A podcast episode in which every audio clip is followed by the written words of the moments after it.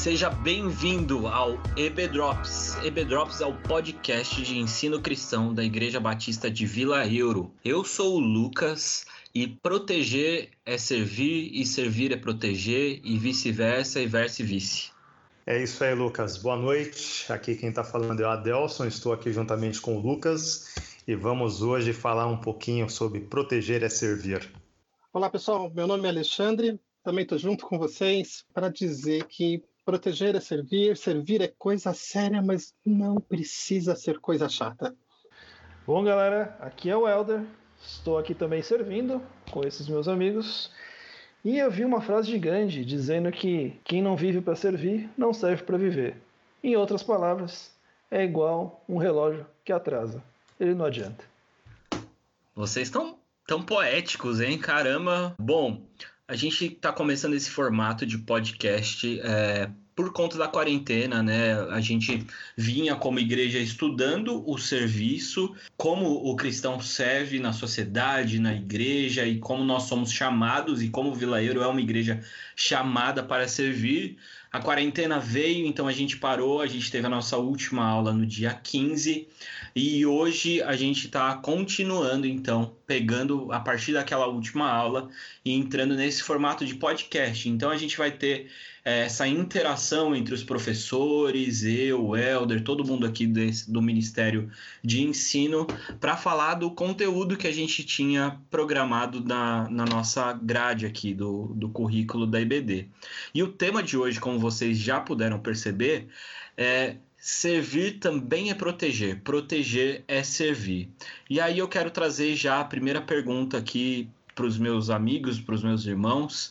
E eu queria saber como que de fato a gente efetiva na prática essa ideia de proteção como serviço cristão. O que, que é essa coisa de proteger é servir?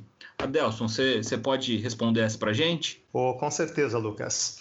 Bom, primeiramente, gente, para que nós possamos proteger, é necessário que nós amemos o nosso próximo. E o amor ele não pode ser expresso apenas em palavras, mas sim em ações. Então é algo simples, ou seja, quando eu começo a praticar a, a palavra de Deus em prol do meu próximo, eu começo a protegê-lo e amá-lo. Vou dar um exemplo bem simples, na verdade, né?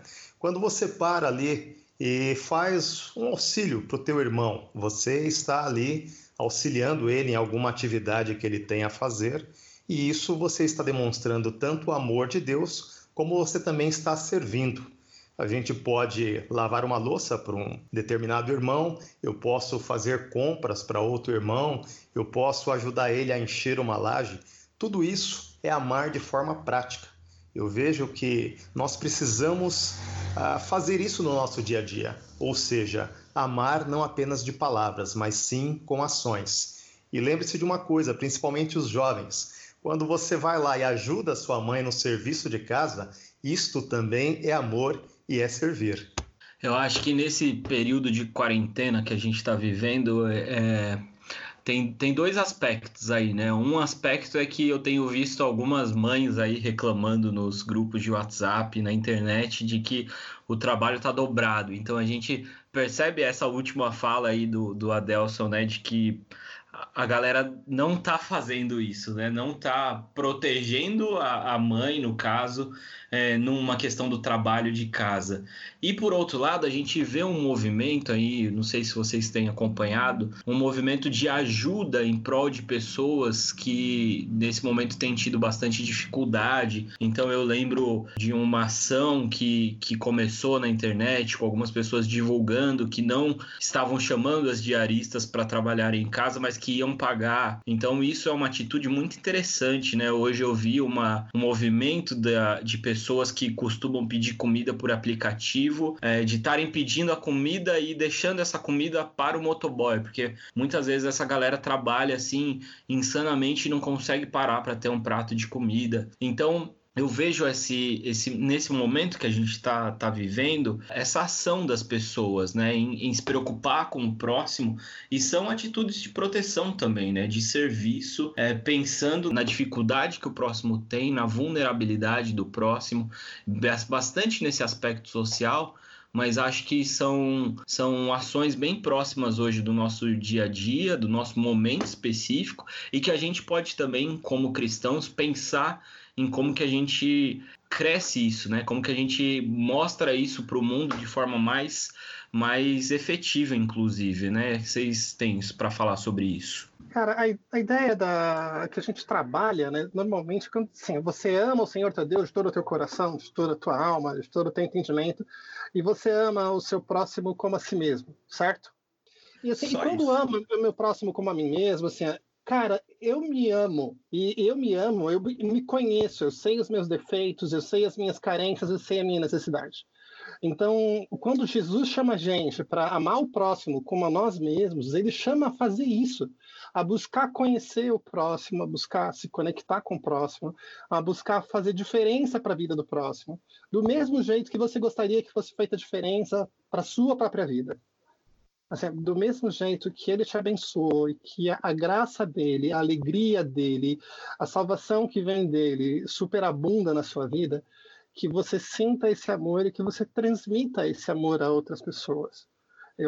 Para mim é isso que a gente foi chamado, é isso que a gente é chamado a fazer diferença dessa forma, a nos conectar, a olhar para as pessoas e poder servi-las nas necessidades que surgem nas mais diversas áreas das vidas deles, mas de forma que nós possamos, é, como servos do Senhor Jesus, fazer diferença na vida dessas pessoas. É interessante, né, Ale e, e, meninos, a gente pensar que o servir em si não, não tem como a gente servir a gente mesmo, né? Assim, dentro uhum. da, da lógica do reino de Deus, o servir é sempre servir ao próximo. Nunca é servir as minhas necessidades, servir a, aos meus desejos. Então é sempre do olhar para o próximo. Então a gente pode pensar que o serviço cristão ele está dentro de uma cesta maior que é a cesta da comunhão, que é, inclusive a nossa igreja tem a cesta da comunhão, que faz muito tempo que eu não ganho, inclusive. Qualquer dia eu vou fazer uma auditoria. Eu nunca ganhei, eu acho que meu nome não tá lá. meu nome não tá lá também, cara. Eu vou fazer uma auditoria qualquer dia lá, porque faz muito tempo. Eu já ganhei, já ganhei, mas aprovado, faz aprovado. bastante tempo. Mas... Eu não ganhei ainda, mas vou ganhar, viu, gente? Adelson, você chegou faz um ano e meio na igreja, cara. O Helder tá há 30 e não ganhou eu, ainda. Eu tô desde 97. Mas eu vou ganhar antes que ele, cara. Eu vou ganhar antes que ele. Com certeza, vai. É, e, e, aí a gente pensa que a, a, comunhão ela é de fato o que abraça essa questão do serviço, né? E não tem como a gente pensar em servir é, porque a gente vincula muito o serviço cristão ao ministério, né, ao dia a dia da igreja. Então, ah, eu sirvo no grupo de louvor, ah, eu sirvo na recepção, como o Adelson, né? Aqui a gente tem boa parte do grupo de louvor e o Adelson que trabalha na recepção. Eu sirvo, mas ali é, é, um, é um ato, é um trabalho, é uma ação importante, mas o servir de fato é quando a gente pensa na necessidade do outro. Então eu acho que esse a proteção ela é muito importante nessa nessa cesta que a gente chama maior de comunhão, que eu protejo quem eu conheço, eu protejo quem eu sei quais são as necessidades. Eu, eu preciso conhecer a pessoa para saber do que, que ela precisa ser protegida, né? E como que eu protejo. Me salta aos olhos isso que assim, a gente não consegue servir ao mundo. Né? A, gente, a gente fala muito fácil isso, né? Vamos ganhar o mundo, vamos servir ao mundo, vamos amar vamos o mundo. mudar o mundo, né? Vamos mudar o mundo. Cara, você tem que mudar a sua casa, entendeu? Você tem que servir a sua casa primeiro. Você tem que cuidar de quem está dentro da sua casa, tem que cuidar da sua pequena comunidade. É, a gente estava aqui no, no, no, backstage, né? Digamos se é que a gente tem isso, falando né, sobre. Nos bastidores, né? É, nos bastidores aqui, falando né, sobre os cuidados entre a gente aqui, a gente que se conhece, a gente que é mais próximo. Então, é, isso que é o servir, e isso pode sim mudar o mundo, porque a partir do momento que, que eu sirvo o Lucas, que eu sirvo a Lê, que eu sirvo o Adelson, e eles de alguma forma são impactados ou são transformados por isso, eles vão servir a outros que vão servir a outros, e aí é, a gente vai, quem sabe, né, mudar o mundo. Mas é, começa com essa relação tete a tete aqui, né, entre a gente. A ideia do que o Elder estava colocando também, assim, a ideia do serviço, ela não é uma coisa que é institucionalizada Não, é, não é uma coisa que ela Exatamente. vem naquele pacote que você chega e você fala o seguinte: não, eu estou servindo aqui. É óbvio que tem pontos da igreja que a gente tem serviço. A recepção é um momento de serviço, a diaconia é serviço, o louvor é serviço também. Tudo isso é infantil. Ministério infantil, diversos setores da igreja, todos eles estão envolvidos, estão imbuídos dessa ideia de serviço. Mas serviço não é só isso. A gente não tem que chegar assim. A, uma das coisas que a gente mais, que a gente sempre ouve com todas as pessoas que, que, que, que, eu já vi que já pregaram e pastorearam igrejas, uma hora eles desabafam sobre aquele irmãozinho que vai pedir para o pastor para que ore pela vida de alguém. Assim, ai, pastor, o senhor tem que visitar, o senhor tem que orar pela vida da pessoa. E o pastor replica assim, ah, mas por que você não ora? Por que você não visita? Você já está ciente dessa situação. O que o pastor está chamando nesse momento, nesse desabafo, quando ele coloca isso na, na, na, numa pregação, e na boa, uhum. eu acho que todos os pastores que conheci desde que eu era pequeno, em algum momento desabafaram dessa forma numa pregação. Verdade. É, assim, não é só ele que tem que servir. Não é só ele que tem que abençoar. A gente também pode fazer isso. E a gente é chamado a fazer isso como igreja. Então a gente não pode chegar e esperar que o próximo sirva. Nós somos os primeiros, nós estamos na linha de frente do serviço. A ideia é quando a gente faz isso, isso não pesa para ninguém, porque fica leve quando toda a comunidade serve, quando toda a igreja serve, quando toda a igreja se engaja no serviço, assim, não pesa para ninguém. É, eu acho que a gente cai num erro, né, enquanto igreja, e eu, aqui eu não estou falando de Vila Euro, né, eu estou falando de igreja como um todo, que existem os departamentos, então se institucionaliza as funções para facilitar, só que aí a gente coloca toda a responsabilidade sobre aquele ministério ou sobre aquela função, né? Então, assim, a minha igreja ela, te, ela já tem um departamento de, de beneficência. E já tem um, um, departamento que cuida das pessoas que, que passam mais necessidades na nossa igreja. Então, a única coisa que eu preciso fazer é levar aquilo que eu me comprometi a levar. Enquanto na verdade não, isso é, facilita, mas a, a sua responsabilidade enquanto cristão ela permanece a mesma. Então, se você recebe uma demanda de, de, você ficou sabendo de alguém da igreja que está passando por necessidade, alguém que não necessariamente precisa ser, inclusive, da sua igreja, da sua comunidade, e você tem condições de abrir mão do seu para ajudar aquela pessoa, então isso é a coisa mais cristã que você tem a fazer.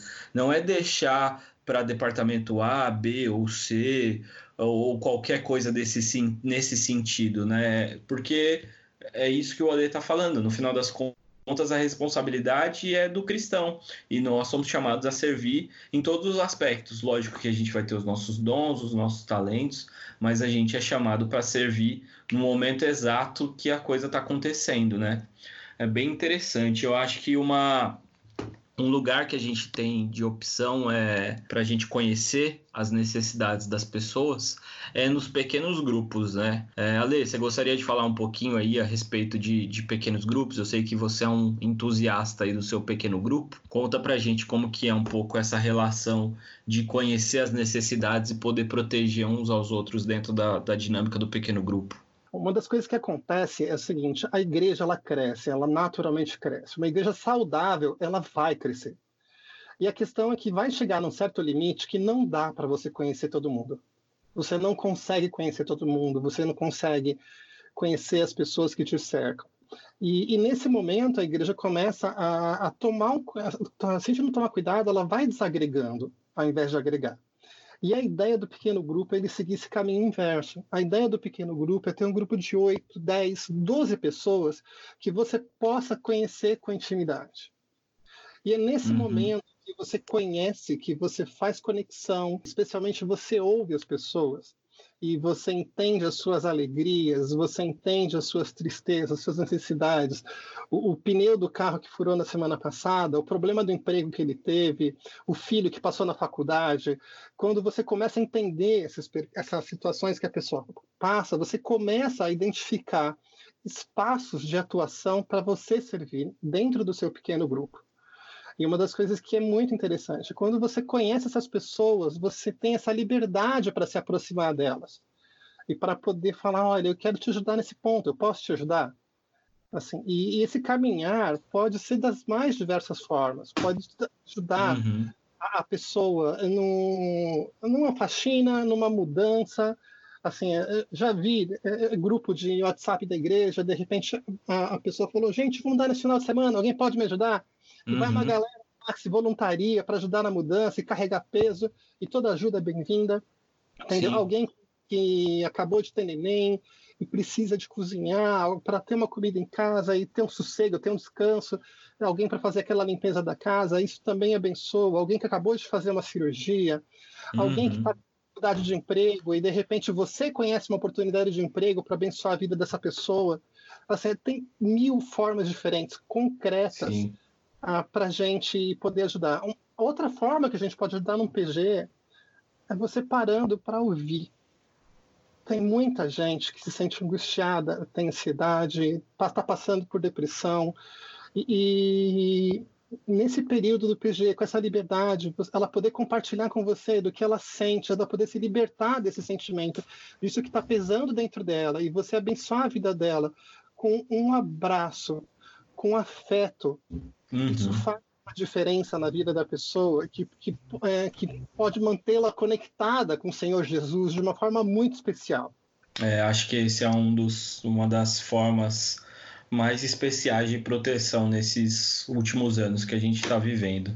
Queria só dar uma pinceladinha rápida, né? Eu que estou aí há basicamente um ano e pouco em Vila Euro, é assim, logo quando eu cheguei, eu olhei para Vila Euro e falei, meu, Aqui o pessoal já tem tudo, tem todo mundo trabalhando, os ministérios estão organizados, então não precisa de nada, vou ficar sentadinho no banco aqui e vou deixar o dia a dia passar. E Sabe de nada, repente inocente. eu comecei. Coitado. É, tava muito inocente, né? E aí eu fui convidado para participar de um pequeno grupo, fui, comecei a frequentar esse pequeno grupo, né? E nessa intimidade, né, nesse pequeno grupo, a gente começa a conhecer mais as pessoas e começa a conhecer um pouco mais da igreja. E de repente eu vi que eu poderia contribuir de alguma forma com o serviço ali. Então aí eu me dispus, comecei a trabalhar na recepção e estamos aqui hoje também fazendo esse pequeno trabalho e tem sido algo abençoador, né? Então o serviço ele existe, a seara realmente é muito grande, mas nós precisamos o quê? É, parar, se envolver, né?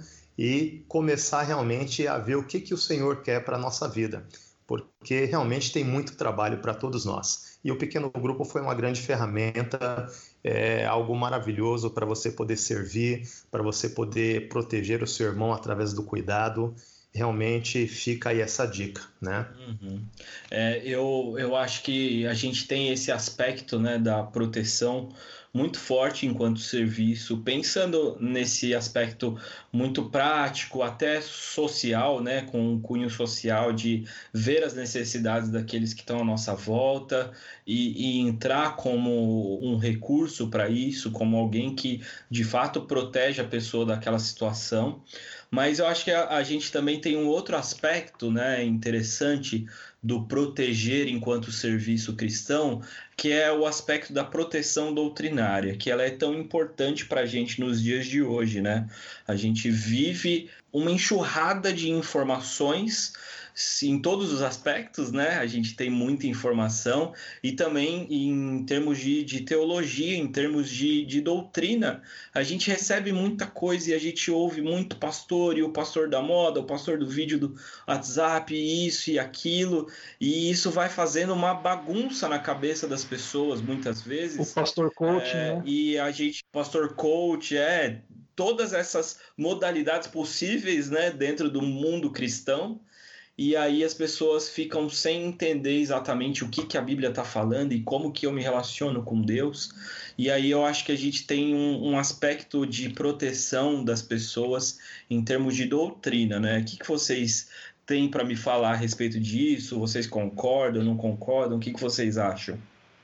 Cara, eu acho que uh, a igreja ela tem um papel que assim muitas vezes a gente deposita esse papel só no pastor, né? Ah, é o pastor que tem que ensinar, o pastor que tem que saber Bíblia, o pastor que tem que é, conduzir tudo. E assim, sim, o pastor tem esse papel, mas a gente, como cristãos, a gente tem um, um, um papel muito é, forte, especialmente quem trabalha com ensino, de realmente, eu diria, proteger o rebanho mesmo. Né? Então imagina que a gente está aqui e tem né, todo o rebanho da igreja, as ovelhinhas e tal, então a gente tem que ajudar o pastor na condução do rebanho, no sentido de proteger de todos os lobos que estão soltos aí, né? E aí você falou de vários, né? Eu falei aqui do pastor coaching, é... mas tem tanta, né? Doutrina falsa, mentira, engano. É, falsos roubo, mestres mesmo, né, Elder? Falsos mestres, exatamente. E assim, falsos mestres que têm muitos seguidores, né? Então assim, muita gente enganada. Então a gente tem o, o serviço cristão no sentido de ensino tem um papel de proteção essencial na igreja e assim a gente tem que ser é, parte do pastor, né? Assim, participar com o pastor nisso, ajudar o pastor nisso, porque o trabalho é muito grande, as pessoas, assim, a gente, né, o pastor, por exemplo, não sabe o que as pessoas assistem em casa de semana, o que elas ouvem, o que elas leem, aonde elas vão, né? Quanta gente não faz uns puxadinhos né, de semana? Ah, vou aqui ver esse cara aqui, uhum. vou ali e tal. Então, Sim. assim, a gente tem que participar disso também. A própria figura, né, a simbologia do pastor é a simbologia da proteção e do cuidado. É aquele que é responsável por um rebanho de ovelhas, de proteger as ovelhas do, do, dos lobos. É isso que é a função do pastor. E a Bíblia usa essa figura como a figura daquele que protege o reino, pensando que o bom pastor é Cristo e que todos nós somos ovelhas, mas ele também dá para gente, delega para gente essa função de cuidar do rebanho, né? E, e é o cuidado mútuo, porque é, se nós somos de fato uma raça eleita e um sacerdócio real, se todos nós somos sacerdotes, todos nós somos responsáveis e todos nós temos que cuidar uns dos outros, né? Eu gostei bastante da nossa, do nosso bate-papo, desse primeiro episódio aqui do nosso podcast. É, espero aí que vocês tenham gostado também. Espero que a igreja seja abençoada através aí da nossa vida, dessas conversas que Deus nos guarde, Deus nos proteja, que Ele esteja com a gente aí ao longo dessa próxima semana até o nosso próximo podcast. Eu espero que você nos ouça, divulgue, compartilhe e que juntos a gente possa crescer cada vez mais no Senhor. Valeu, galera. Um abraço. Valeu, galera. Um abraço, boa noite, gente.